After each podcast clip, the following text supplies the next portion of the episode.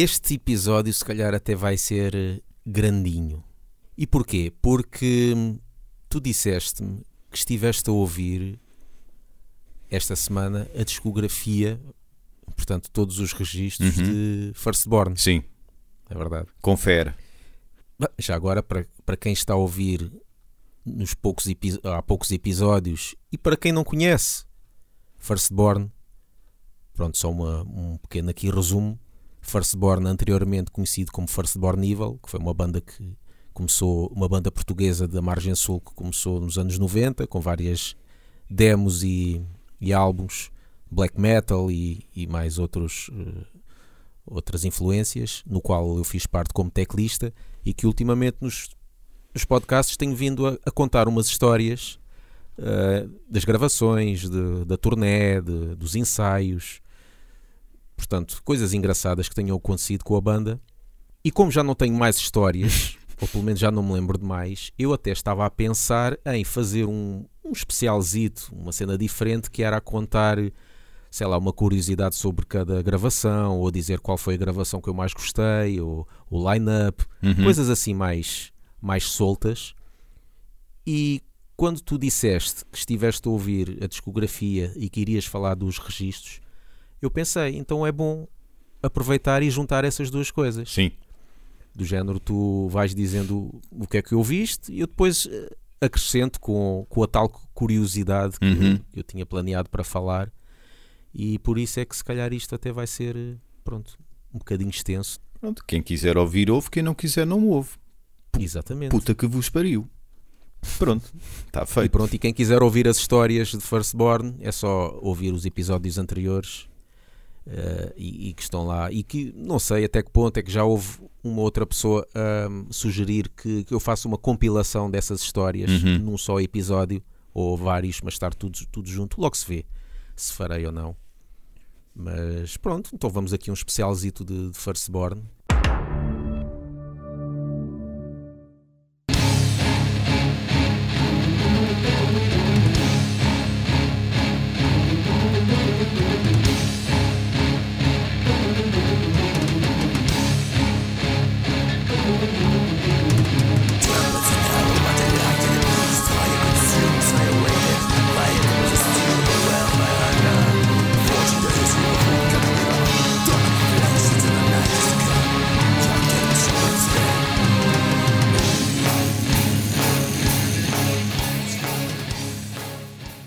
Antes de mais, quero só aqui também fazer um- uma notazinha. Força. é que, como no, num episódio anterior, numa das histórias, que eu falei sobre as formas que as pessoas escreviam o nome da banda, Uhum. escreviam mal, tipo Finep for Evil, Sim, Fistbone, Evil ou coisas assim. Quero só aqui salientar que no nosso documento em que nós partilhamos, tu também escreveste mal o nome. ah, foi? Está lá, está lá, Fursborn Evil. Foi? Por Fantástico. isso tu entras também para a estatística. Pelo menos estou a ser coerente. Estou a ser coerente com a história. Yeah. Mas aí não é que não soubesse escrever, foi mesmo. Sim, faltou-te ali o T. Yeah, pronto. Eu, eu era para ir lá uh, corrigir, mas não, deixa Sim. estar assim para poder falar. Sim. então, eh, eu quero deixar claro o seguinte: tudo aquilo que eu vou di- dizer de seguida não tem que ver com de modo algum seres meu amigo ou, e teres feito parte da banda. É realmente eh, a minha opinião. Aliás, até agradeço e, e- e que seja assim. Porque os amigos Eu são quero assim, saber pá. uh, críticas, vamos lá, Uhum. genuínas, porque se, se fosse da outra forma já não era genuíno, não é? Porque os amigos são assim, pá, dizem as coisas na cara, pá. Tem que dizer, ah, às vezes é o contrário, às vezes dizer, ah, porque os amigos são assim, tentam dizer as coisas uh, uh, para a pessoa ficar contente Uhum. só. Sim, sim. Não é o caso, felizmente eu não, não vou ter que me esforçar em eh, suavizar as palavras, a, a minha opinião, porque eu acho, e infelizmente a maturidade só veio com o tempo, e agora ouvir passados todos estes anos, eu acho que realmente Firstborn, seja Firstborn Evil ou Firstborn, são ou foram uma das melhores bandas que Portugal teve. E novamente volto a dizer, não te estou a dizer isto por uma questão de simpatia, por estar a falar contigo, sermos amigos há muito tempo. Não, é, é realmente a minha opinião. Contudo, só cheguei a esta conclusão agora porque só passado tanto tempo é que fui reouvir mais, ou a montante, como muita gente diz, estar mais velho, os ouvidos estarem mais maduros, já conseguir apreciar outras coisas, é que cheguei a, a essa conclusão. Provavelmente já acharia o mesmo há um ano, mas só agora é que estou a fazer essa reaudição, portanto, só agora é que cheguei a essa eh, realização. Mas isto é uma viagem. Ouvir a discografia de uma banda é uma viagem, não é? Eh, desde o verdinho eh, Dark Talents até ao divórcio, que é o álbum que eu chamo de divórcio, depois vou explicar mais à frente, que é o Lions Among Men, que eu acho que é um verdadeiro divórcio. Mas eu já, já entro mais a fundo à frente. Começando pela Dark Talents, eu lembro-me vagamente na altura quando a música saiu, porque eu andava na escola da Amora, onde andava também uh, o Bruno na altura, e o Bruno era uma figura, uma figura porque tinha, claro, um, um visual que se distinguia dos demais e porque era um tipo super inteligente, isso era, era, era notório, bastava falar com ele durante uh, alguns minutos. E eu lembro-me vagamente quando a música saiu e de, daquele concerto que eu não fui, mas depois que vi imagens uh, na, no hall da, da escola da Amora, que era também depois onde havia o refeitório com certeza tens melhores ideias, melhores imagens do que eu desse concerto. Aliás, já falaste dele, que foi gravado pelo. Já falámos numa das histórias. Exatamente, que foi gravado pelo padre, pelo senhor padre. Não, senhor professor de, de Educação e Moral. Pelo, pelo professor Exatamente. de Religião e Moral. Religião e Moral. Eu disse Educação e Moral, não, é Religião e Moral. Mas mesmo essa música, estando muito verdinha, em que sobressai no campo do verde o baterista, que já falámos, o Brito, com o seu hilariante timing de bombo, não é? Que já falámos disso.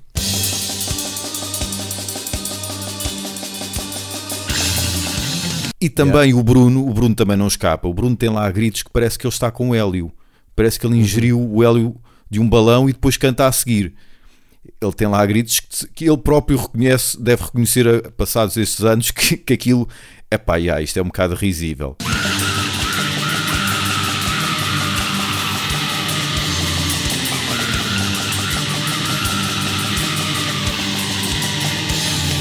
mas é aquele risível natural de quem está a começar e que é a mesma coisa que a gente ir ver fotografias nossas de há 10 anos, 15 ou mais e, e olhamos para aquelas roupas, minha Nossa Senhora.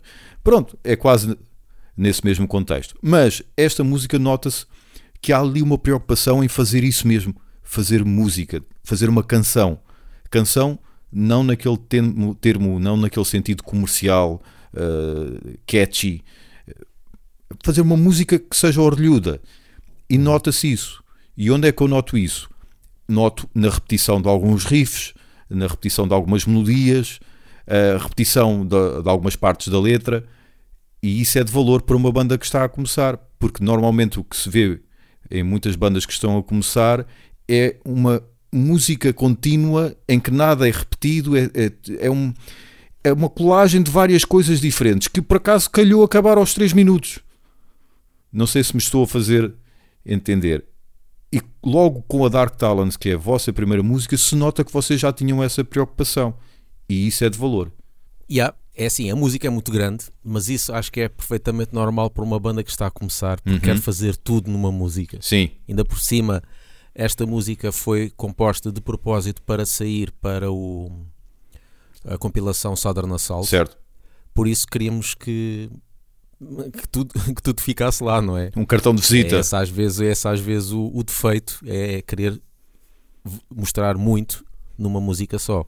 Em termos da, da voz do, do Bruno, eh, isto vem muito de influência de, claro, as influências que tínhamos no início, que era Cradle of Filth, uhum. e na voz eh, era muito isso. Aliás, um, ehm, quando se ouvia black metal, a voz mais estridente que nós ouvimos era aqueles gritinhos do Danny Filth, não é? Sim. Que mais ninguém fazia.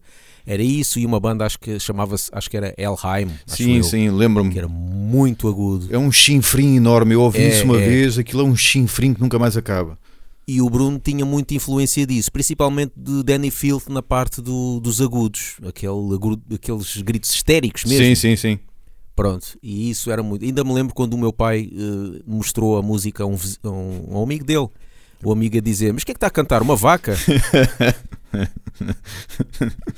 Um, mas essa, este tema, eh, nós só tínhamos 3 meses de banda, fomos gravar a, aos estúdios Rock and Roll, só tínhamos um dia para gravar, tínhamos que estar lá às 10 da manhã, por isso, para sair daqui de, da Amora, fomos de comboio regional até ao Porto, 6 horas, ou seja, apanhámos tipo à meia-noite ou, ou duas da manhã, passar a madrugada toda no comboio para chegar lá de manhã, gravar isto, e, em dezembro, com o frio que estava.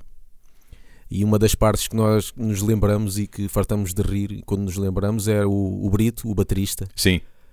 Começava a tocar e passado um tempo começava a ficar cheio de frio, então parava a tocar e fazia flexões e depois voltava a tocar. Ok, então está, explica está explicado o bombo, ele estava com frio. Também, exato. o, o, som, eu acho que o som está muito bom. Sim, o som que ele sacou está muito bom. Está o que limpo. mudava mesmo era, pronto, além da música ser um bocado mais simples, mas até nem é por aí. Era mais claro, era a bateria, não é? A bateria tinha que estar assim mais bem tocada. O que é curioso aí é que no início, quando o Brito dá logo assim um prego, nós, para disfarçar esse prego, pedimos ao Luís Barros para meter um som de uma explosão e disfarçou o prego.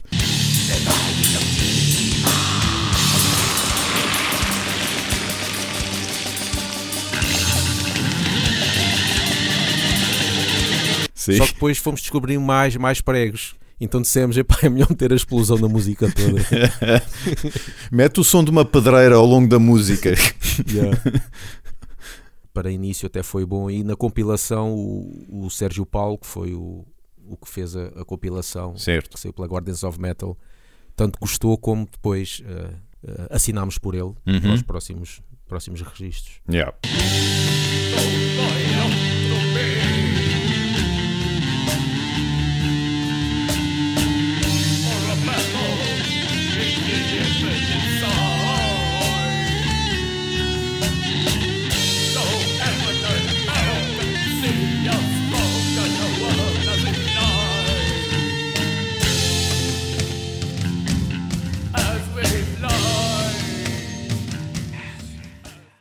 Ainda houve a demo, Awakening of Evil. Explica-me uh, aquela bateria, que é uma bateria que quem acompanha o teu irmão se- conhece aquele som, porque já o pôde ouvir em Nargothrond, já o pôde ouvir em Set of the Cat, talvez, também, não é? Mais DOM, o outro projeto Estás teu. a falar do quê? Estás a falar da demo já, né? Sim, da demo, Awakening of Evil. Uhum. Onde é que ouvimos mais essa bateria? Esta bateria, ele faz bateria para quase toda, para quase uma carrada de bandas. Mas aquele som, bandas aí que ele faz. aquele som repete-se. Por exemplo, na Argotron o som da bateria é igual. Aquilo é antigo. Aquilo, Uhum. foi- aquilo, basicamente eh, ele faz no, num Commodore Amiga. Na altura Sim. fazíamos, fazia mesmo diretamente no Commodore Amiga. E o, e o som é muito parecido porque não havia muitos sons. Ele agora continua a fazer eh, ba- baterias, Certo? tanto para projetos dele como para muitas bandas, que às vezes pedem para, para fazer, como não têm baterista. Só que o som nota-se eh, diferente, porque para já, já não se faz no Commodore Amiga, mas faz num tracker parecido e já tem uma panóplia de sons diferentes. Já utiliza eh, plugins, vamos lá, Sim. para emular uma bateria mais a sério. Agora, aquelas de início, nota-se perfeitamente que é, que é bateria de computador.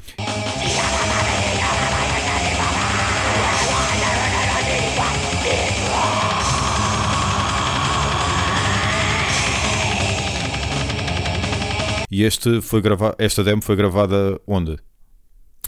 Olha, esta demo, e aqui posso dizer que foi dos sítios que eu mais gostei de gravar e mais originais, porque foi gravado em Lisboa, num estúdio onde se gravava o Pop-Off.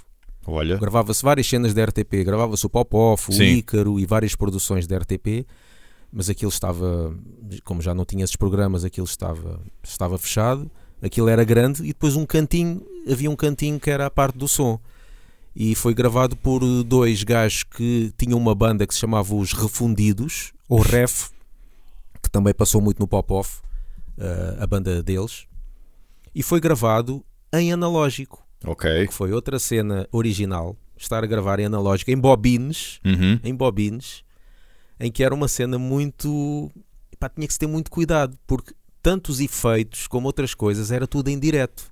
Aquilo não dava para. Pronto, a música está gravada, agora no minuto tal mete aí um eco. Certo. Não dá. Ele metia o eco quando nós estávamos a gravar, eles aponta apontavam no papel, minuto tal meter eco, minuto tal meter delay, minuto não sei quê. E enquanto estava-se a gravar, os gajos carregavam no botão naquela altura. Ou Uhum. seja, eles próprios, se se enganassem, tinha que se gravar tudo de novo. Isso é uma pilha de nervos. Para mim era uma pilha de nervos. Yeah, mas eles já estavam habituados, eram dois ali com os gajos muito calmos. Epá, Sim. mas foi, gravou-se muito descontraídamente, sem stresses. Um, saiu um som muito diferente, que eu nunca ouvi este tipo de som em algum lado. É dos, quando ouço a demo, aquele, aquela ambiência que, que ficou do Uhum. som, uh, transporta-me para aqueles tempos. Foi, foi fixe. E foi, pronto, aí já não, o Brito já não estava na, na banda, porque saiu poucos dias antes, então teve que, à pressa, compor a bateria. Não sei o que é que achaste do, da demo. Eu digo só, o que eu mudava aí era a voz estar um bocado mais baixa, porque Hum. a voz está muito alta, muito alta. E se calhar mudar um bocadinho, o, o teclado está um som muito mono, eu gostava que tivesse um bocadinho mais, mais em estéreo, mas de resto, Pá. de resto está tá fixe, um som bem diferente. Eu, depois de todos estes eh, anos, é que me apercebi o quão longas eram estas músicas. Eu não tinha ideia, ou pelo menos eu achei, que estas músicas. Eu pensava que eram mais curtas. Eram mais curtas e mais straightforward, mais diretas ao. Mais curta, curtas e grossas, pronto, como se costuma dizer. E eh, fiquei surpreso por isso, porque houve ali várias partes que repetiam. Não achei em muita demasia, mas achei, que- achei que se houvesse uma ou outra repetição a menos, n- teria ficado melhor. Mas fiquei surpreso por isso. Não tinha ficado com a ideia na altura que as músicas eram tão longas, mas lá está. Tem que ver também com a vossa influência de Cradle, que também tinham músicas longas com várias passagens na própria música. E é isso que Yeah. vocês também tentam fazer ali. Mas eu gostei, gostei muito da demo. E, e surpreendeu-me, ah, novamente, pelo sentido de composição que vocês tinham de criar realmente canções, mas sempre no melhor sentido da, da, da palavra. Quanto à parte que tu falas do mono, ah, agora que tu dizes isso, relembrando-me, sim, ah, concordo um bocadinho. Com a voz não, não me chocou, o volume da voz eh, não me chocou. Quero destacar este momento da música Passion, Desire and Blood, parte 2, que é um momento em que prova precisamente isso, a vossa preocupação de fazerem músicas, de criarem melodias e de agarrar, agarrar o, quem esteja a ouvir por isso mesmo. E este momento é muito orgulhudo, é muito engraçado, gosto muito de- deste momento. E é um momento em que o teu teclado eh, destaca-se, é que cria ali a melodia que atravessa. Sim, Um fica um pouco rock and roll quase. sim, né? sim, sim, sim, sim.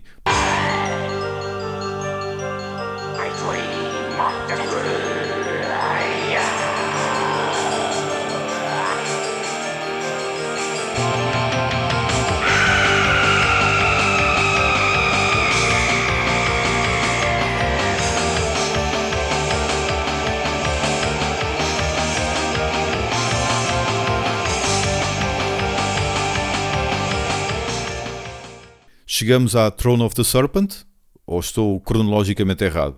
Está certo. Throne of the Serpent, que saiu para Teach Your Soul with Fire 4 e para, também para a compilação Sometimes Death is Better. Isto foi feito de propósito para a Sometimes Death is Better. Ok. Agora, depois saiu em outras, já, Sim. já nem eu sei. Uhum. Aqui já tem o Rómulo na bateria, O Rómulo e o Zé na guitarra. Zé na guitarra. Epá, a melodia principal é excelente. Excelente.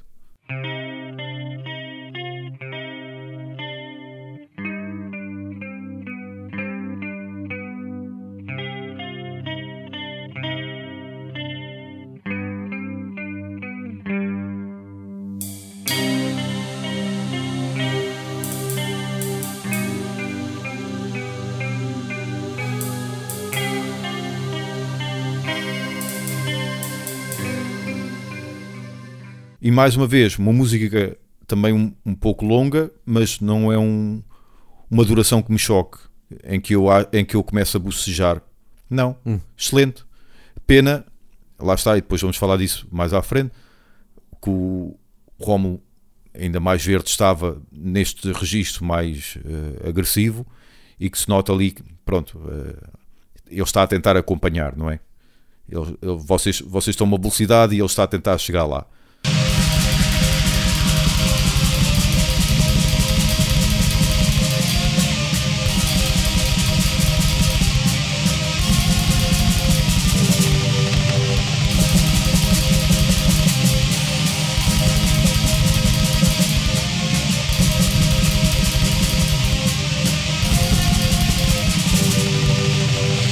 Mas lá está, eu não sou ninguém para criticar, percebo perfeitamente, mas eh, daí eu te- até te ter pedido eh, em privado, em off, como se costuma dizer, se tinhas eh, músicas desta altura gravadas, eh, gravadas, tocadas pelo Rolando ou pelo Daniel, porque com um baterista que já esteja ao, ao vosso andamento a tocar isto, pá, espetacular.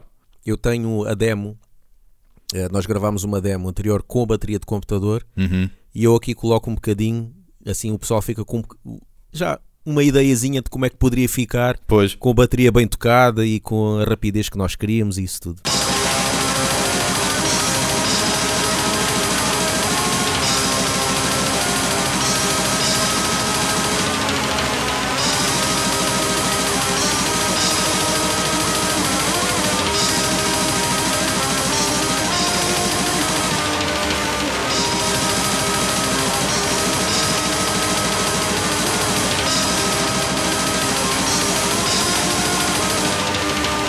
Oposição, portanto, completamente diferente ao registro anterior, em que eu disse que foi o local onde eu mais gostei de gravar e onde tivemos um, um melhor ambiente, Uhum. este foi precisamente o contrário. Foi o local onde menos gostei de gravar e onde foi o pior ambiente. Porquê? Isto foi gravado no, no Laranjeiro, nos estúdios do Floyd. ok. E o que é que aconteceu? Eles tinham eh, adquirido uma tecnologia nova. Já sei o que é que vais dizer. Pronto. que é a bateria, bateria eletrónica. Portanto, em vez de ser a bateria analógica, é uma bateria eletrónica. Uhum. Com novo software. Tudo já a ser mais digital. E nunca tinham gravado ninguém com aquilo. Nós fomos os primeiros. O produtor foi o Mac Victor, que foi o baixista de Procyon. Ok. Foi o gajo que gravou, e nós andávamos à procura de um sítio uh, para saber onde iríamos gravar o nosso primeiro álbum. E então decidimos, pronto, olha, decidimos já agora experimentar aqui no Floyd, se tudo corresse bem, gravaríamos o álbum aqui. Uhum. É que nem pensar. O que é que aconteceu? para já, duas semanas para gravar um- uma música. Demorámos duas semanas para gravar esta porcaria. Que foi por uma compilação. E porquê? Porque, como era a primeira vez, nós estávamos a servir de cobaias. O gajo não sabia nada do que é que, do que, é que como é que se gravava isto. Ele estava a experimentar Ok. connosco. Ok. A culpa não era nossa. Nem eu pude tocar com o meu próprio teclado. Que o gajo não conseguia ligar o meu teclado. Tive que ligar o teclado do gajo que ele tinha lá no estúdio. Ou seja, tive que reaprender ali os sons. Já tinha os meus sons Pois. prestes para pôr lá e não. E tive que estar a, a descobrir sons parecidos não foi aquilo que eu queria que saísse na, na música. Isso faz-me lembrar quando eu, quando eu não estava em teletrabalho e chegava ao, chegava ao trabalho e o meu posto estava ocupado por outra pessoa. E então tinha o meu posto, ou seja, o meu PC habitual está ocupado por outra pessoa.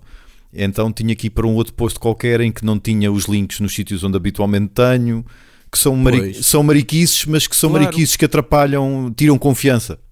Parece que estás a trabalhar noutro sítio completamente diferente. Mesmo. Não é, não é o teu ambiente. Exatamente. Epá, e depois, o Rómulo, para já, pronto, ainda estava muito verde neste aspecto, só que se ele já estava verde, verdinho ainda, ahm, Em analógico. música, a tocar numa bateria analógica, quanto mais a ter que se habituar a uma bateria eletrónica, Uhum. que era uma cena nova que muito pouca gente utilizava. Até um baterista experiente, de repente tocar, gravar numa bateria eletrónica, é preciso muito tempo para, para se habituar. Epá, e depois é aquela porcaria toda que saiu. Não estou, não estou só a falar do- dos pregos, mas também nós não podíamos estar a- muito tempo a ensaiar na bateria eletrónica, porque aquilo, a gravação estava a ser paga à hora. Pois. como o som não ficou como nós queríamos, porque aquilo está ultra trigado, epá, e saiu tudo mal. Pá. O que é que eu mudava aí? Mudava tudo. A única coisa que eu, que eu gostei do som foi há uma parte em que nós fazemos coros, lá quase para o fim, em que esses, esses coros fazem-me lembrar às vezes Bathory, lá Ah, do. Hammerheart e não sei o quê, cenas mais vikings. Uhum. É a única parte que eu gostei da gravação, que saiu um bom som.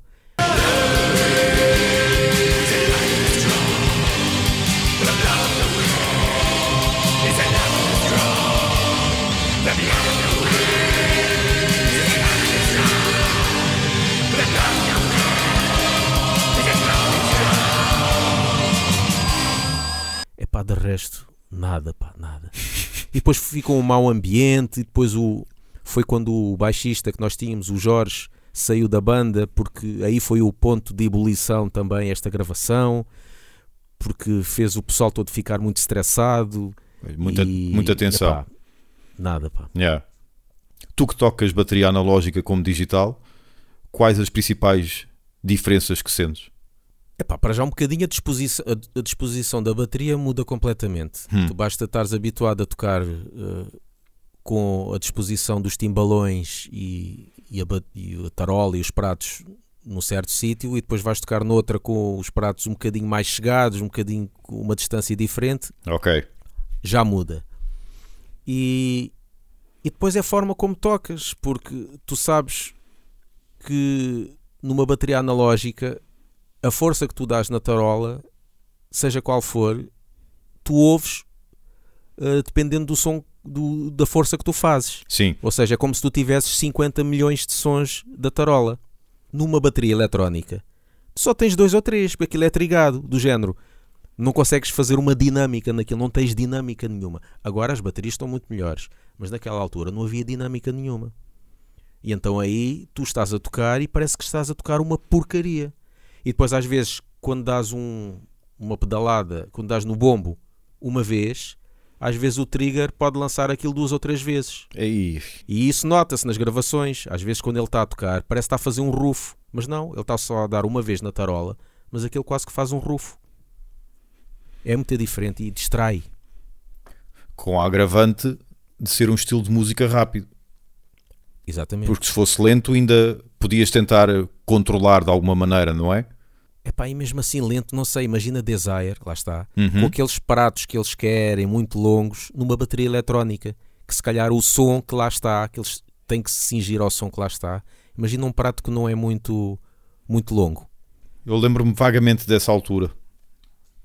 Lembro-me de, de vocês falarem que aquilo não havia maneira de ficar concluído. Lembro-me vagamente dessa altura.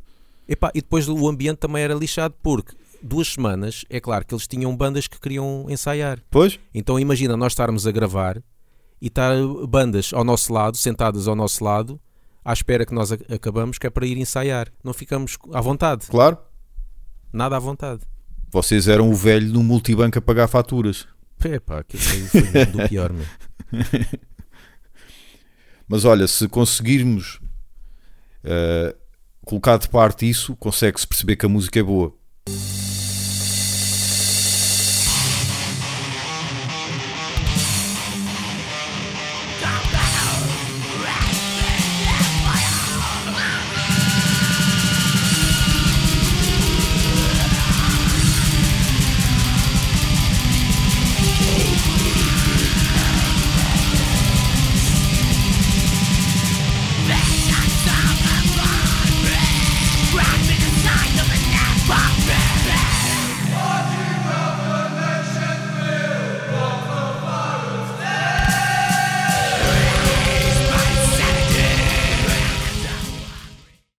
Chegamos então ao Rebirth of Evil, O primeiro, o, o álbum debutante. debutante, com. O, aquilo é o Castelo de Almorol, não é?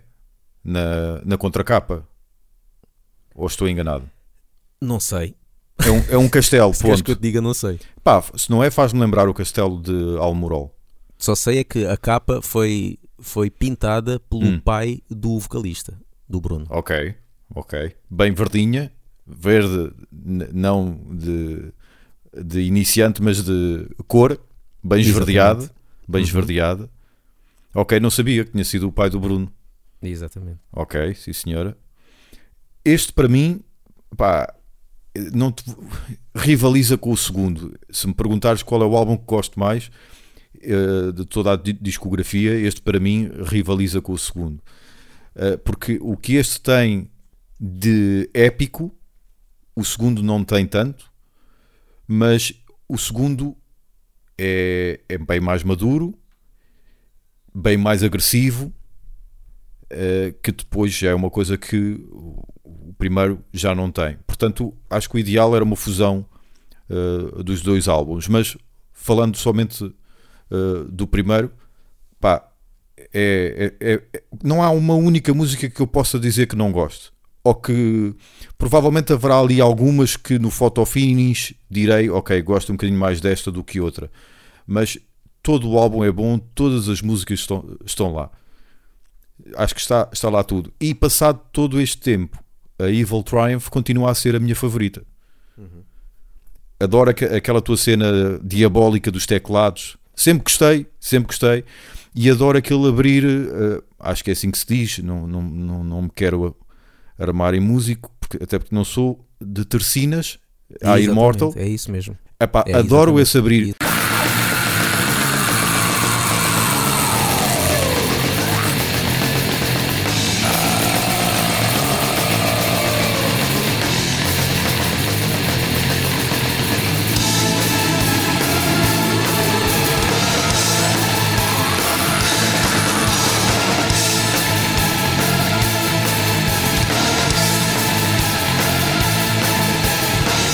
E, não é uma coisa. Esta música posso dizer, não é de agora. Já na altura, estamos a falar em finais de 90, inícios de 2000, já na altura, a tua parte do teclado e essa parte da bateria era o que eu achava mais graça na música. E mantém-se. Volvidos estes anos todos, mantém-se. Mas as outras não deixam de estar boas, mas esta eu diria que é a de eleição. É o que muita gente diz também, porque é mais orlhuda por causa do, dos coros. Para mim também eu sei o melhor porque em termos de, agora falando do teclado, em termos de produção, é a música que mais se ouve o- teclado Sim, em sítios estratégicos. As outras parece que ficam um bocadinho sumido. Pelo menos gostava que algumas partes estivessem um bocadinho mei- eh, mais saliente. Aqui foi que ficou mais saliente e, o- todo o conjunto ficou bom. E o que é curioso nesta música é que a primeira vez que nós. eh, Isto foi, claro, composto pelo, pelo meu irmão, Uhum. Paulo. Foi ele que fez quase todas as músicas. E esta música, a primeira vez que nós ouvimos, o que é isto? Nós nunca vamos conseguir tocar isto é lá. por, por causa da- dos contratempos. Porque a primeira vez que a gente ouviu, esta música está cheia de contratempos. Mas o que é isto? O meu irmão devia estar doente ou estar a fazer isto. Agora, claro, uma pessoa ouve já, a música é facílima, não é?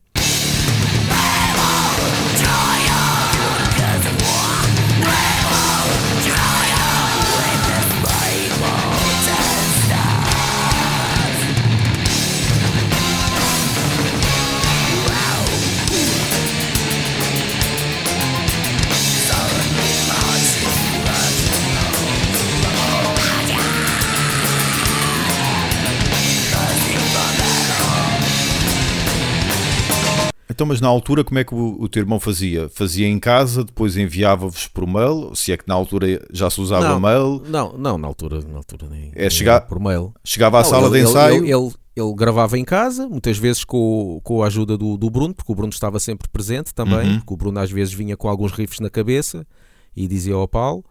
Outras vezes era ele que gravava, gravava em casa, numa cassete mesmo, com, Sim. com a bateria de computador, e, ou levava para, para, o- para a sala de ensaios, ou mesmo na sala de ensaios ele ia lá e dizia: Olha, este riff é assim, este riff é assim, tal, tal, Uhum. pronto, vamos a isso. Essa é, é outra curiosidade que eu tenho, porque sempre ouvi isso também, que o Bruno trazia ideias para riffs. Mas o Bruno, Sim, sim. pelo menos na altura, nessa altura, eu sei que ele não tocava guitarra.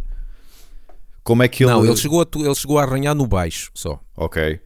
Uh, mas ele vinha com riffs na cabeça, pronto, é, é o normal, chega-se ali e diz: Olha, eu tenho um riff que é assim, tan, tan, tan, tan, tan, tan. pronto. Ah, Ok. Ele desenvolvia na cabeça uma, uma melodia e o teu irmão tentava replicar. Sim, Ok. Isso é engraçado. Também é engraçado dizeres que o teu irmão era o headmaster, digamos assim, da composição com o, o Bruno uh, uh, em conjunto, porque eu tenho imagens, ou tenho uma imagem na minha cabeça, uh, na sala de ensaios no Laranjeiro, que era uma garagem onde os carros desciam para Yeah. entrar para a garagem, em que havia uma em que não havia um carro, o que havia era barulho. Pronto, era a sala de ensaios. Uh, e eu tenho uma imagem em lá estar, e o, teu, e o Bruno estar com a letra em papel a discutir, a discutir no bom sentido com o teu irmão, nesta parte fazia assim, nesta parte fazia assado, e eu tenho essa imagem na cabeça, e eu automaticamente transportar aquilo para mim, que eu na altura também ensaiava lá, uh, pronto, com todas as minhas limitações, uh, ensaiava também com uma banda, e eu olhar para mim e dizer, então, mas eu não faço nada disto. Porquê? Porque como era grindcore, o que se fazia era faz a música, tu grunhes por cima, está feito, segue jogo, próxima. Yeah. E lá está, novamente, a vossa preocupação em fazer músicas. E esta imagem é, é, o, é o exemplo disso. De cruzarem a letra com a música, de não ser só tu depois cantas por cima e logo se vê como é que fica. Não, vocês casavam mesmo a letra com a música, até para definirem as partes em que repetiam, com certeza, e para definirem os coros. E é engraçado, porque eu ouço o álbum e essa imagem vem-me à memória, para além de outras, mas mais de vacalho no- no- nos ensaios, mas é, é um espelho disso.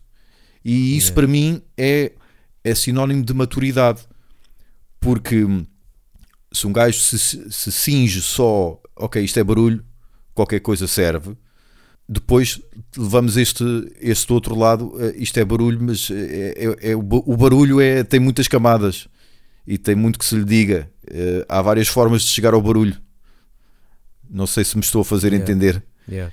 E Pois, pá, assim é que as, as músicas saem melhor assim, Sim, quando sim. é mais pensado nesse aspecto. Uhum. E vocês estão de parabéns por isso, pá.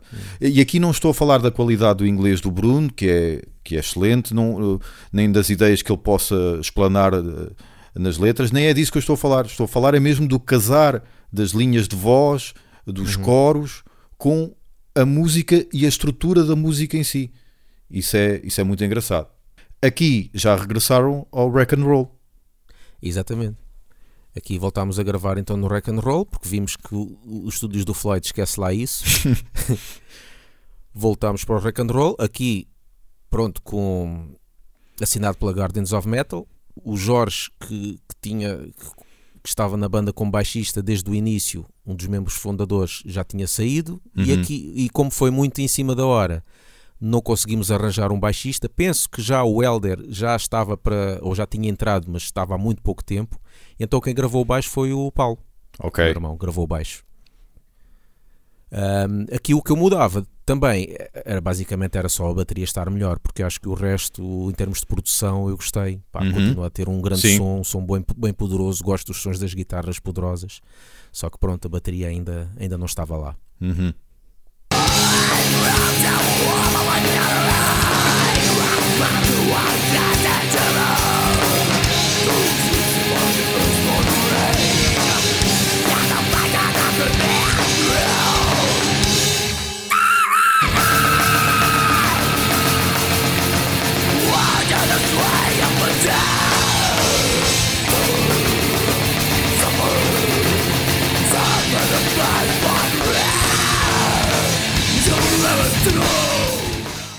Chegamos ao From the Past Yet to Come. Uhum. Este título faz-me lembrar um bocadinho o Terminator, mas ao contrário. Se bem que não é bem ao contrário. O Terminator é um gajo que vem do futuro para o presente, não é? Aqui, Yeah. aqui é um gajo, um gajo, entre aspas, que vem do passado para o presente. Mas sempre me fez lembrar um bocadinho eh, isso, mas gosto do título. E este é o primeiro álbum, logo à cabeça, de destacar com o nome de Firstborn. Exatamente. Uh, foi originalmente para ser como Firstborn Evil. Aliás, já tínhamos a capa com o logo de Firstborn Evil em cima. Ok. E foi, uh, acho que foi mesmo durante um, as gravações que decidimos mudar o nome. Uhum. Também aqui vocês, nesta altura, acho que já tinham deixado de se pintar. Já, sim. yeah. Tanto que a foto, e agora posso dizer com certeza, a foto que está no CD é uma foto no Cabo Espichel, onde vocês não estão pintados. Yeah. Essa Fotos essa tiradas pelo grande cameraman metálico. CM, o grande CM. Exatamente. O verdadeiro CM, que o outro CM, O verdadeiro CM. o outro CM nem vale a pena falar, mas pronto. Ok. E, mesmo o logo, o logo é, é, uma, é uma fonte do Word. Sei lá. Yeah, é, para- é tudo para simplificar também. Sim. Nós também queríamos sair um bocado da cena do black metal, por Uhum. isso é que tirámos o Evil e também ti- tirar um bocadinho daquela eh, lettering, vamos lá, aquele Certo. logotipo mais, mais black metal, Uhum. tentar simplificar a cena. Este álbum, portanto, sem me querer repetir muito, mas volto a dizer que tem coisas que o primeiro não tem, tal como o primeiro também tem coisas que este não tem, mas eu gosto bastante, gosto bastante dele. Também sem me querer repetir, até porque já falámos disso várias vezes, é, é- é pena a bateria, porque realmente nota-se eh, pronto, que não é um senhor que lá está. Pois, E aqui é o contrário, que a bateria está certinha, Sim. mas não é, um, não é uma bateria humana. Pois. E quando vai aos breaks, quando há um blast beat, nota-se muito. eh, Mas lá está, como eu disse num podcast anterior, mesmo isto sendo já feito há muito tempo, uhum, ainda há quem pense que é um baterista a sério. baterista. Por isso É só para ver que a bateria composta e, e aliada à produção Sim. foram feitas de tal forma que ainda engana. Uhum. Ainda parece uma gaja, mas quando se vira, ai a gaja na mesma, tinha só Yeah. cabelo comprido.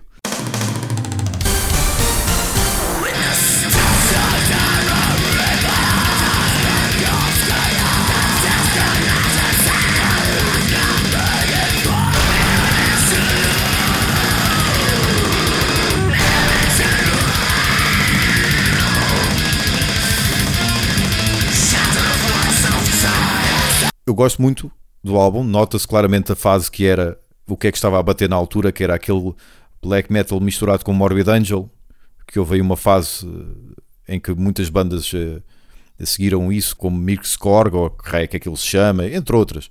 Sim, Ah. aquilo é. O, o, o álbum anterior, o Rebirth of Evil, tinha um bocadinho, ainda tinha algumas influências de Cradle of Filth, Uhum. mas já tinha algumas de Manowar e Sim. Emperor, uma coisa assim. Este aqui já vai um bocadinho para, para o trash e para o power metal, talvez. Sim, Talvez uma mistura de eh, Emperor, talvez com Children of Bodom, eh, algum Slayer, talvez numa, outro, numa outra parte. mais trash, sim. Uh, yeah, yeah. Mas, e com algumas as orquestrações que eu fiz também um bocadinho inspirada em Emperor, talvez, e, e outras cenas mais, mais, mais de power metal. Já na altura achava, e, e agora continuo a achar, envolvidos estes anos todos, que o álbum é demasiado longo. Mas na altura não sabia dizer em que sítio, em que momento é que devia parar. E agora sei, que é na música Dark Art Crusader. É- Até porque essa música é uma música muito épica, tem muito aquela, aquela batida tum tá, tum tá. E Eu acho que isso encaixa bem para acabar um álbum como, por exemplo, Battles in the North de, de Immortal, que é E o- como o Rebirth of Evil, o Rebirth of Evil Exatamente. também acaba com uma música desse género. Precisamente, precisamente. Portanto, acho que essa é a toada ideal para acabar um álbum. Ainda para mais, a música acaba em fade e é já a bater o minuto 40. Portanto, acho que por estas três razões o álbum devia, devia mesmo ter acabado aqui.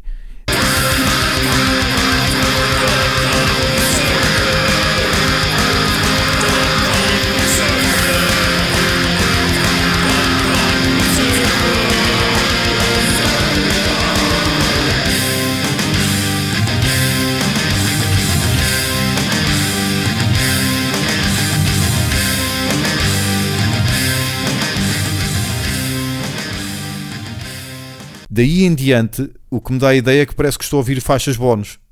Eu também acho isso. Achas? Acho, acho que devia, devia ter sido lançado como um EP ou uma coisa assim mais Eu- tarde. Eu, eu- quando ouço o álbum eh, já é pá, tipo, chega ali, é mesmo isso. O resto Uhum. já parece que está ali para encher, para Sim. tentar fazer 70 e tal minutos. Eu tinha guardado essas músicas e lançava um split com Agatóculos. Essas músicas dão para aí que é 20 minutos. A Gatóculos tinha que, tinha que gravar para aí 700 músicas, não é? É, não, não, não seria propriamente difícil para eles, portanto. Ou não? É, eles fazem isso numa tarde. Mas sim, num EP, num EP tinha, tinha feito sentido. Ou numa reedição, Uhum. por exemplo, que na altura ainda, ainda se vendia CDs, numa reedição, por exemplo, também fazia sentido. Porque ali é mesmo, eh, fico mesmo, mesmo com a sensação que o álbum acaba, acaba ali. E depois a sensação que tenho é mesmo, olha, músicas bónus. Ah, não. Eh, até porque essas músicas a seguir, a Dark Art Crusader, são bem rápidas. Então dá mais a ideia de que estão a pôr- tentar pôr à força ali mais algumas músicas, percebes? Yeah. Mas volto a dizer, o, o álbum é, é todo ele muito bom e é muito, muito mais. eh, As músicas têm muito. Não têm tanto o la- o lado épico, mas são muito mais musculadas, mais agressivas. Uhum. Uma questão para ti: como é que tu consegues ouvir o, instrumental, digamos assim, o, o principal, entre aspas, da música, ou seja, a guitarra, a bateria e o baixo, e, e por cima disso mete-se uma melodia que nada tem que ver, digo eu, que nada tem que ver com aquela melodia principal. Exemplo, a música Shrouded by Fog, em que há ali um momento bem pesado da guitarra e tu consegues pôr ali um teclado bem suave. E aquilo encaixa muito bem.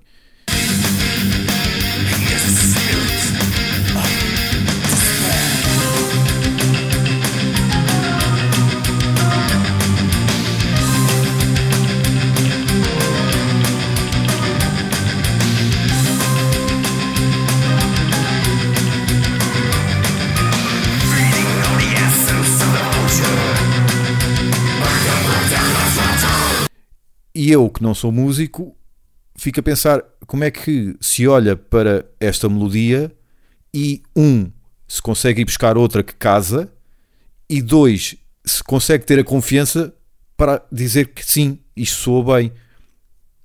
Estas duas ficam bem. Epá, bem-vindo ao stress de ser um teclista. Epá, é porque é isto mesmo. Aliás, é assim, quando tu também és um guitarrista e tens que meter um solo por cima, é a mesma coisa. Ok. O que é que é um solo? É tens que ver qual é a melodia da guitarra ritmo que está a fazer, vamos lá, e meter um solo por cima que não seja igual ao da guitarra ritmo e que fique bem. Uhum. Portanto, quando fazes um solo é a mesma coisa.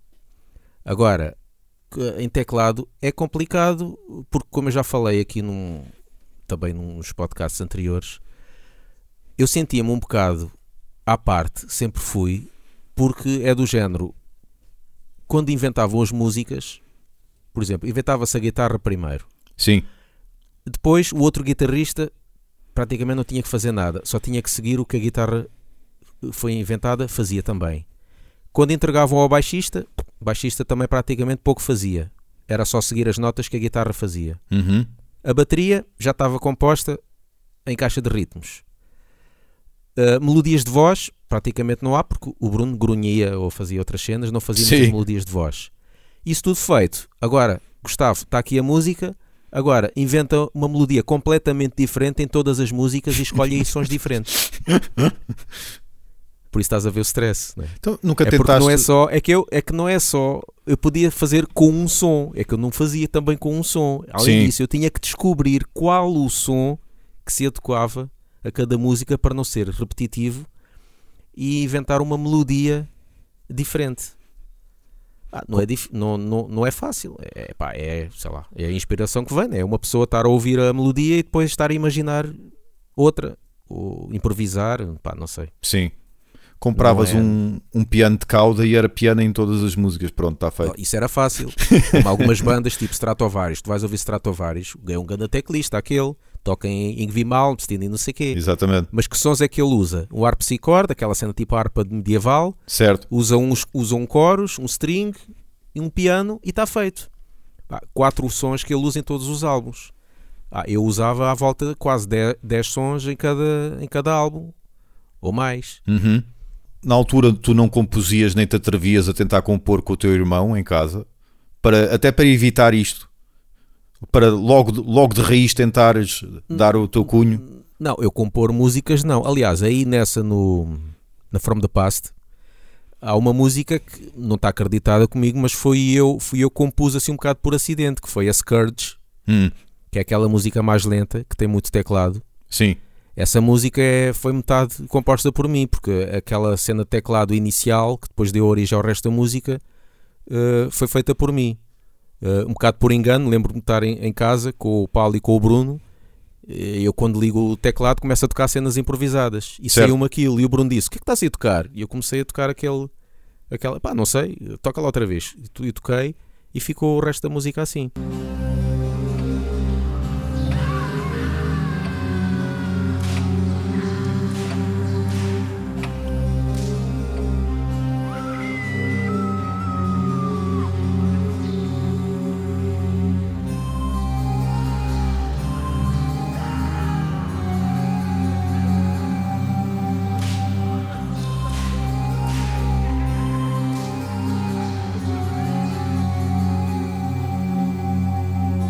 Fixe. Por isso é que lá no meio também tem aquela parte meio Stratovarius, meio Power Metal.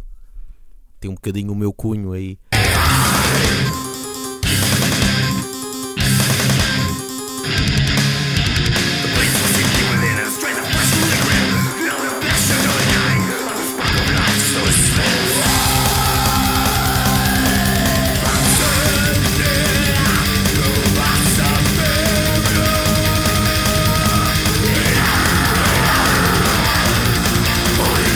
Única porque eu também não. Para quê? O Bruno e o, e o Paulo já, já compunham tanta coisa, para que é que eu ia lá a compor? Eu também não tinha muita vontade de estar a, a compor. Eu preferia compor, aliás, composições próprias minhas são as intros e os interlúdios. Certo. Isso já bastava. Isto faz-me lembrar ainda aquela conversa de olhar para uma melodia e tentar arranjar outra que case com ela. Faz-me lembrar a, a canção do imigrante dos Led Zeppelin. Eu gosto de dizer em português porque de repente estou a enxovalhar um grande clássico. The Immigrant Song dos Led Zeppelin. Que o início é a guitarra a fazer a mesma coisa que o baixo, mas lá para a frente, eh, quando eh, há uma espécie de crescendo, a guitarra está a fazer uma coisa totalmente diferente eh, do, do baixo. Então, Yeah. na, na mesma música, tu tens uma parte que é o habitual, a guitarra a fazer o mesmo que o baixo, ou o contrário, e à frente, lá está o baixista sair da zona de conforto que é fazer copy-paste e inventar uma melodia, e lá está, ter a confiança que eu, não- que eu não tenho para achar que aquela melodia fica bem por baixo daquele som ou daquele riff de, de guitarra. Este álbum é também para mim o, o segundo e o último álbum que tem o que eu chamo uma falsa intro. Porque o primeiro é, é portanto, é o tema, in- é até mesmo o tema de quando conta as histórias de Firstborn. E este eh, tem a Stronger Than Black Steel, que também começa num tom muito muito estamos a chegar, estão, os músicos estão todos a entrar, estamos a começar a tocar aos bocadinhos, Uhum. que vai crescendo, vai evoluindo, e então aquilo dá a ideia que é uma intro, mas na realidade já é mesmo uma, uma música, digamos, Yeah. Com xixa.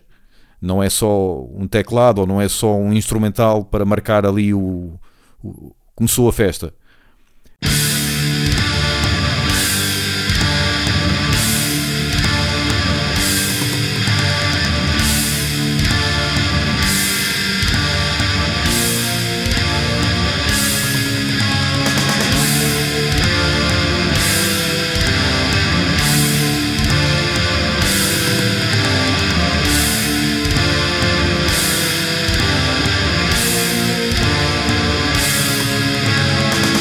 Não sei se vocês tinham essa noção, porque com certeza que vocês paravam para ver, ok, temos de fazer aqui um tema inicial em que tem que haver aqui uma espécie de chamamento, uma espécie de vincar o arranque das hostilidades. Não, acho que a música foi composta assim e Foi. decidiu-se que, fica- que- ficou como primeira porque soava bem, tal como Ok. ao primeiro.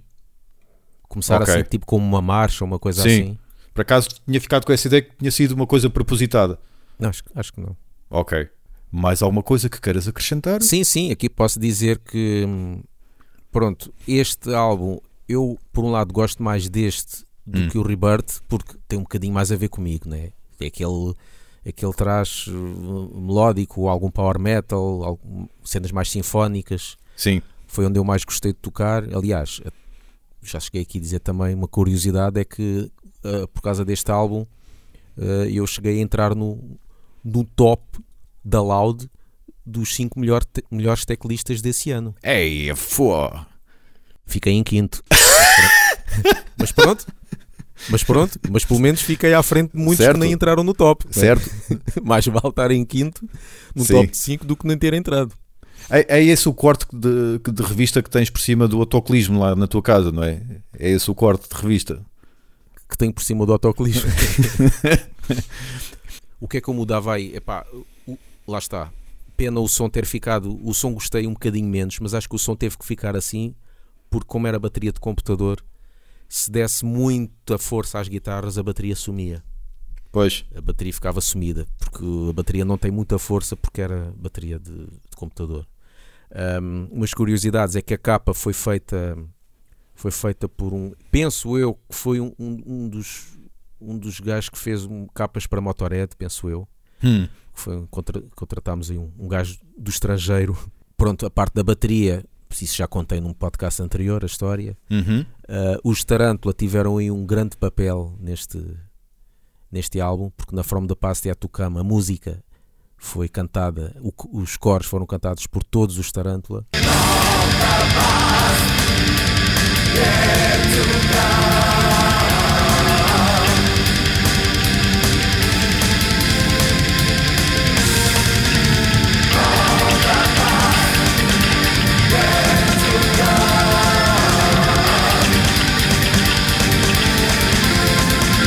E a última parte, a parte quando acaba o álbum, aquele, eh, vá lá, aquela roof de bateria, roof de tarola, tipo marcha, Uhum. uh, foi tocada pelo Luís Barros, Ok, foi ele próprio que tocou. sim.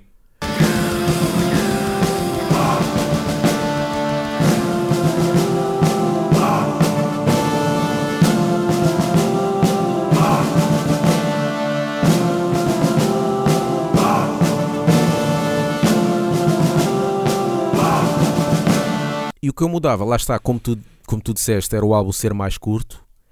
E eu acho que faria mais sentido este álbum ainda ter saído como Firstborn Evil. Porque depois, como se vai ver mais à frente, já não, não, não se enquadra na imagem que depois Firstborn ficou. Uhum. Porque Firstborn depois ficou mais música mais étnica, eh, eh, com influências tibetanas e o chamado avant-garde e tudo, Certo. que se vê nos outros álbuns todos e não se vê neste. Este ainda tem muito de Firstborn Evil e muito menos de Firstborn. Mas pronto, foi o que, foi o que na altura nós decidimos. Sim, mas faz-me sentido. Com esse argumento que estás a usar, faz-me sentido, sim.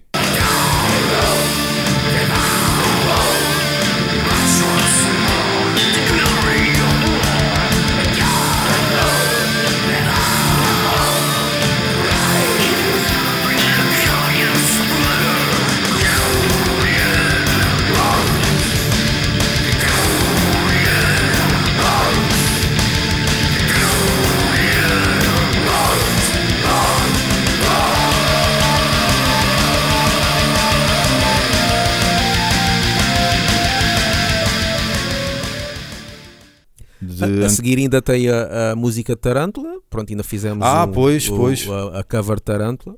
Sim, Aí para o não, há tributo. muita, não há muito a dizer, foi, foi, um, foi gravado em Odivelas, o baterista aí foi o Daniel, portanto, Anátema, Uhum. Sirius, Também já Foi falámos grava- disso no episódio. exatamente, gravado com calma, aí não mudava nada, bom som, tudo fixe, nada, nada a dizer, foi aquela curiosidade que a música não era para ter sido assim, era para ser uma cena mais groove, sim.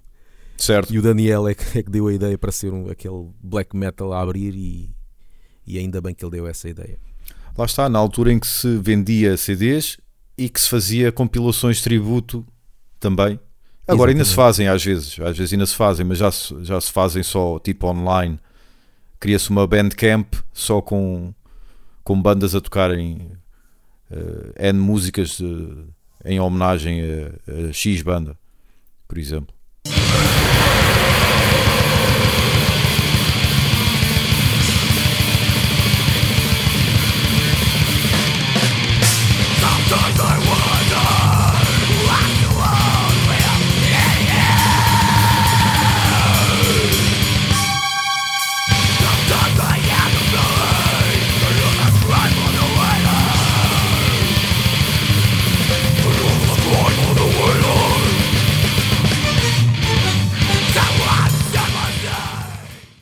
Então, chegamos ao teu último álbum, The Unclenching of Fists.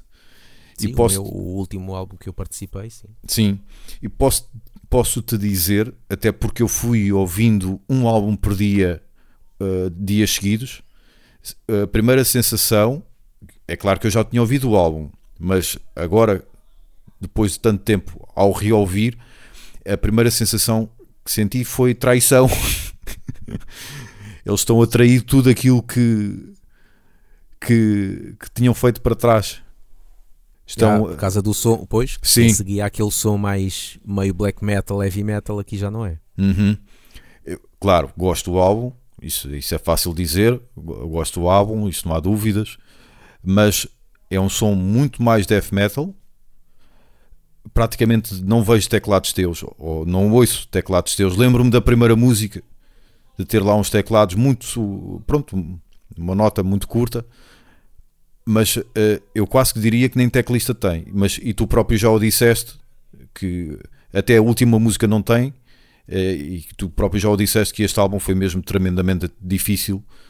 eh, Sim, dar- é assim, a música tem teclado, e quase todas as músicas, quer dizer, essa não, quase todas as Uhum. músicas, ou todas, têm teclado, só que não é aquele teclado majestoso. Pois, É mais aqueles apontamentos que aparecem muito esporadicamente de instrumentos hum, arábicos e, e outros. Mas eu que estou de fora- que ouves tipo, tipo cítaras e não sei o quê. certo, sim. Uh, além de ter alguns participação do Simões, que era de, de Shrine e de Blasted Mechanism, que também uh, uh, participa nesse, nesse álbum com Sim. uma outra um apontamento. Alguns, muitos deles são de harpa são feitos por mim Uhum. e, e, e aí o teclado aparece muito mais esporadicamente. E lá está, também porque este álbum foi o que tive mais dificuldade em colocar teclado. Uhum. É a tal cena. O que é que eu vou colocar aqui que seja diferente e que se adeque tendo em conta que o som também está diferente dos outros. Os outros eram uma cena mais, mais heavy metal majestoso, com black metal, ou seja, era uma cena que eu estava mais habituado e, e era mais fácil colocar qualquer coisa por cima. Aqui Sim. é um som diferente, né? lá está, como tu disseste, death metal. Pá, pôr teclado em death metal não é propriamente fácil, não é? Yeah. E mas aqui, pronto, aqui o som era mais original, porque tem muito mais influências de, de cenas tibetanas, que era algo que não se fazia muito na, naquela altura. Uhum. Apesar de, de, de ter saído, de termos saído na altura com o som que tínhamos feito anteriormente, trouxe, acho que ficou um bocadinho mais original. E neste caso, pronto, mais difícil de, de tocar. Mas ainda sobre os teclados, eu que estou de fora, quando estou a ouvir, fico na dúvida: isto é um sample ou é realmente alguém a tocar? Pois, E, e quem diz eu, diz N pessoas, acredito, que digam o mesmo, que não percebem, eh, a não ser que te- estejam mas isso também não é importante. O que interessa é que esteja lá. Agora, sim, isso é importante Sim, que mas- teclado ou sample. Mas, estando- mas lá está, estando a fazer a, a análise e a tomar notas, como foi o, o meu caso, eh, era importante saber que, és, que eras tu a tocar e não que foi um sample que tiraram do CD de uma, que, aluga- que alugaram numa biblioteca. Se é que me estou a fazer entender. Ou que for uma base de dados. Até, se tu não sabes a diferença, então fiz. Pronto, então, exato, fica como elogio, exato. Fica como elogio, sim.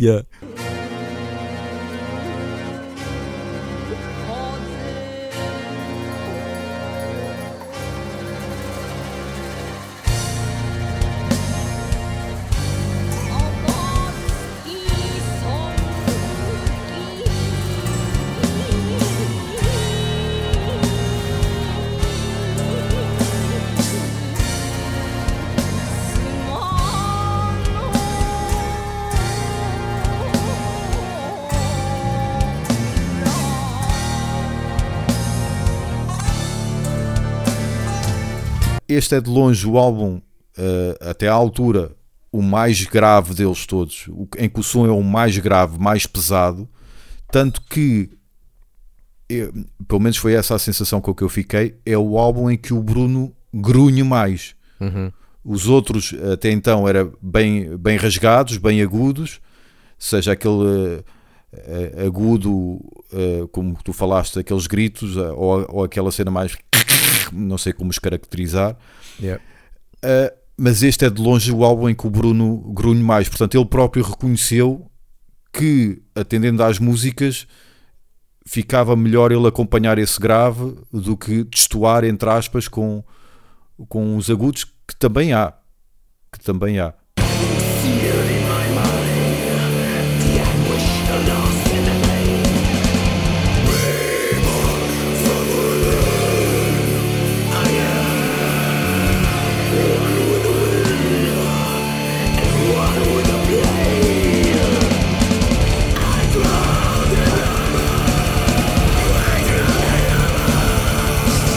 Nesta altura, como é que tu fazias quando tocavas ao vivo? E não era o teu momento de brilhar? Abanavas o capacete, se é que ainda alguém usa esta expressão? Ah, sim, fazia isso, ou então preparava o próximo som, porque lá está, Ok. porque eu não tocava com um som, eu tocava com um montão deles. Uhum. Então tinha que ir com uma lista Sim. do som que vinha a seguir e, e, e- e eu tinha que ter algumas pausas, e ainda bem, para poder trocar de som, Uhum. porque não era carregar num botão, tinha que ir ali ao menu e mais não sei o quê. Ahm, sim, fazia isso, quando não dava, ficava ali a curtir Yeah. também, olha. Se agora ainda estivesses na banda, tinhas para aí umas pilhas de teclados, uns, uns à esquerda, outros à direita e outros à frente, e estavas lá tu no meio, tipo ilha, Yeah. tipo Jean-Michel Jarre. Quem diz ele diz outros que têm Yeah, yeah. N teclados com sons diferentes, não é? E estão lá perdidos no meio. Mas, yeah, mas este aqui, este álbum foi gravado, isto foi perto de casa, foi Hum. no, Garagem 22, ali no Feijó, onde, onde o meu irmão também gravava algumas bandas. Sim, Pá, aqui o que eu mudava era um- o som, se calhar, estar um bocadinho mais alto, porque em comparação com outros CDs, a masterização podia estar um bocadinho mais alta. De resto, o som, o som, o som ficou fixe. Uhum. Não o dissemos, mas é o primeiro álbum com o Rolando. Pronto, aqui hum, quando acabou From the Past, ah, o, o Rómulo e o, e o Zé saíram da banda. Que posso aí dizer que para mim foi o line-up que eu mais gostei Uhum. de Faz a From the Past, porque eram todos amigos e aquilo era sempre. Pronto, era sempre divertimento. Certo. E tive muita pena. E foi a primeira vez que eu depois pensei até também em sair da banda, porque pá, um gajo sair os amigos e tal, não é? Mas aí percebeu-se, porque queria-se que, que a banda fosse um bocadinho mais profissional, vamos lá. Quando se gravou Tarântula, entrou o, Da- o Daniel e, e mais um gajo no baixo, porque o Helder tinha saído também. Ah, entretanto, aqui no Unclenching, pronto, aí depois o Helder voltou e depois ficou na bateria o, o- ainda, ainda está acreditado como músicos de sessão o, Ok. o Rolando na bateria e o Gervásio na, na guitarra Uhum. E o, pronto, e o Simões a fazer aqueles as harpas, os, Certo. os cítaras A ver se ouço Firstborn da próxima vez que for uma casa de massagens. yeah. só Final- a parte da cítara É. Final feliz? Não, não. Firstborn. neste caso First Porn Firstborn. E se for mesmo agressivo, é Firstborn Evil.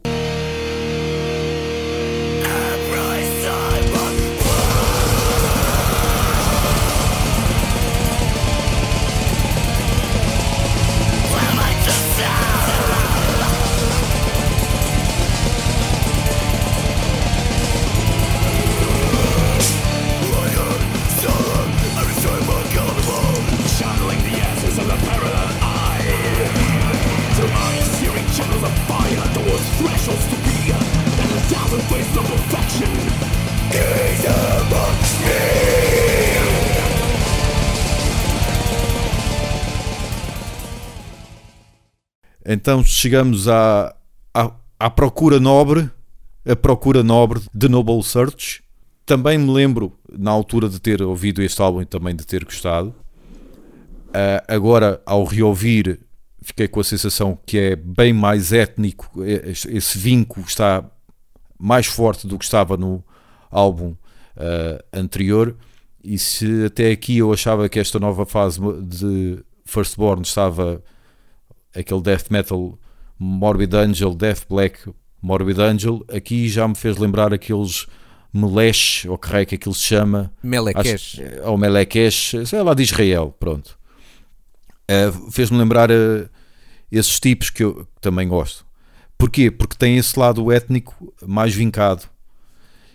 E acho que é o álbum em que o Rolando está pff, um animal, verdadeiramente animal. Seja nos blast beats, seja nos breaks, mas em geral está, está monstruoso. Neste álbum está, está fortíssimo.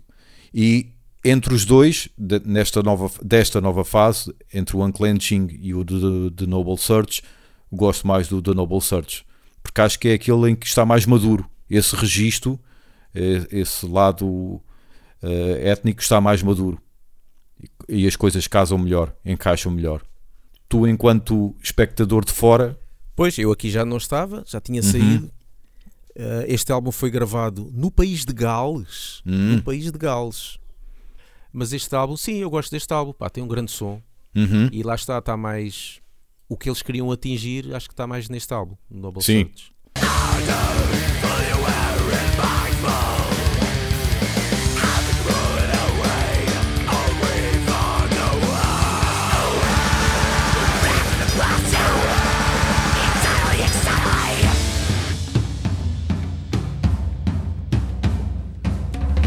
E houve aquela ideia, houve alguma vez a, a ideia de, ok, já não estás fora, mas já estás fora, mas às vezes podes fazer uma intro ou uma coisa assim, ou Não, não. É como Não. eu disse no, no outro. Quando eu fui saindo aos poucos, Uhum.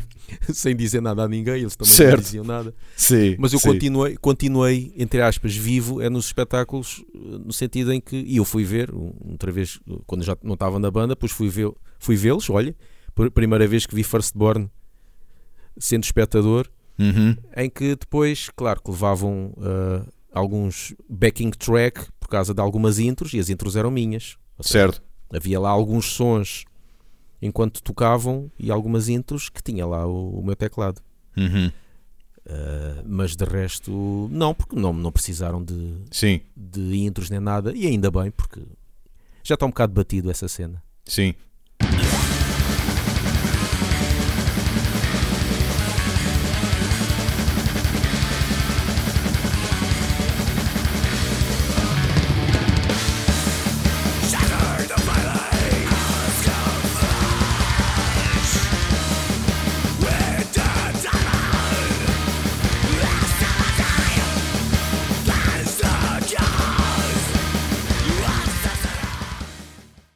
Chegamos então ao último.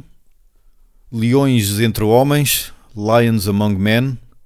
Tu fazes sempre a legenda, não é? É, eu gosto sempre de fazer a lege- a legenda para as pessoas perceberem que eu percebo inglês. É isso. E para os meus pais, quando ouvirem este podcast, perceberem que o dinheiro não foi em vão. Pronto. Ah, mas acho graça, acho sempre graça a algumas traduções. Algumas eh, ficam só traduções, mas há outras que ficam bem ridículas. Em português fica bem ridículo. Não é o caso. Lions Among Men é um, é um bom título, seja em, em português ou em inglês. É, como eu disse há pouco, no, há pouco, no arranque do episódio, este álbum é mesmo o verdadeiro divórcio, com tudo o que foi feito para trás. E epá, é uma viagem enorme, é uma viagem tremenda recordarmos da Dark Talents e entretanto ouvir isto. É uma, é uma evolução enormíssima, abismal mesmo, impressiona muito, impressiona muito. Poder eh, pá, olhar para trás e um gajo mal sabia para onde se virar, todo verdinho, e depois chegar aqui e, e Aqui parece um bocadinho mais experimentalismo, não é? era isso que eu ia dizer. Eu, eu até não, eu tomei nota não como exper- experimentalismo, mas progressivo. Hum. Não no sentido de que estamos habituados de bandas progressivas, mas realmente à procura de uma coisa diferente. Os riffs não se parecem com nada. Estes riffs de guitarra não se parecem com nada. Uh, Assim, mal comparado e muito mal comparado, fazem-me lembrar os riffs de Obscura, dos últimos álbuns de Obscura, que é uma banda E- de death metal. Muitas destas músicas, acho que até foram, as ideias dos riffs foram inventadas pelo Bruno. Ok. porque pronto, ele no início arranhava um bocado no, no baixo Uhum. e depois começou a arranhar também na guitarra. E, e ele, como não é um grande guitarrista, mas pega na guitarra para conseguir Certo. sacar alguns riffs, os riffs saem assim muito dissonantes. Uhum. E é isso que ele aproveitou mesmo para isto, para ser riffs originais, não serem riffs banais. E então às vezes saía riffs assim es- estranhos Sim, e aproveitou-se isso para, para, para este álbum. eu para ser gosto ainda mais disso. experimental ainda. Eu gosto disso, mas quando é só isso, Uhum. fica-me difícil. É por isso que eu tomei, tomei nota que este álbum, é- para mim, é de difícil audição. Sim, sim, sim, para mim também. Eu, eu percebo o que é que é este álbum, que isto é, tal como os outros, é tipo, isto é, são, estes três álbuns é tudo álbuns conceptuais. Uhum. Tem a ver com, com a viagem tibetana e, o, lá os, a filosofia e, e o, o livro dos mortos e essas coisas. E isto é tipo, este, este parece mais ainda mesmo como uma viagem. Uhum. Por isso é que tem várias passagens e, e- e várias cenas experimentais. Ainda para mais, as músicas são muito arrastadas, todas E aqui- elas. E aqui já não tem o meu irmão, o Paulo, como guitarrista. Ah, é? Ele também é. Ah, Ele não já- sabia. Ele, ele também saiu antes. Ok, não sabia. Por isso já não tem muito as, compos- as composições dele. Uhum. Aqui como Ok. guitarrista entrou um Miguel Santos que teve em Mindlock, Eternal Morning. Mas lá está, este álbum, pronto, é o mais diferente de todos os outros. Que mais é que eu posso dizer? É aquilo que, tu que eu disse há pouco, mas a estar-me a repetir, é- não é um álbum que é fácil. E, e que mesmo quem goste, duvido que seja um gosto instantâneo. Isto, quando muito, será um gosto que se adquire por este álbum, com o passar do tempo e com o passar das audições.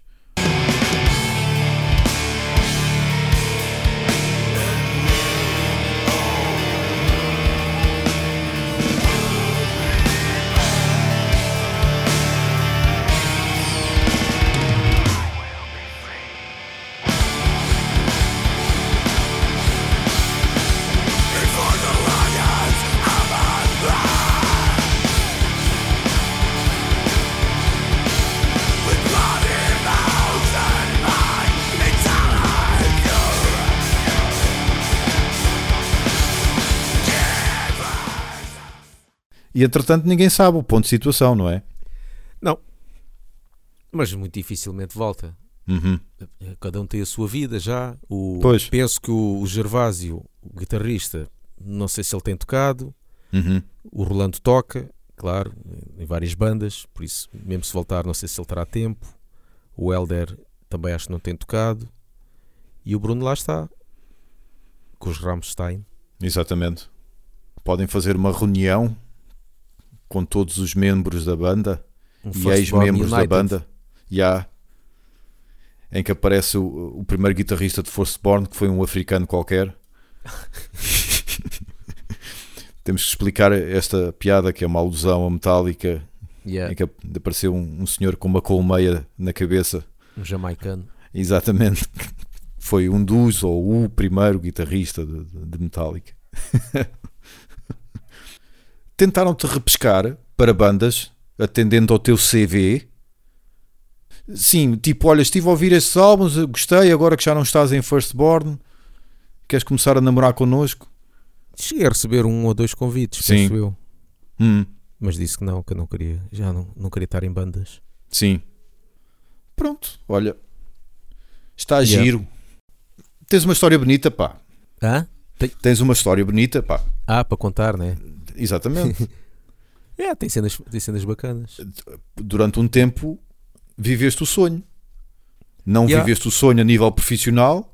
Ainda queríamos Mas- mais, mais no sentido, em- ainda queria ver se, se o gajo tivesse tocado em ah, festivais maiores, Uhum.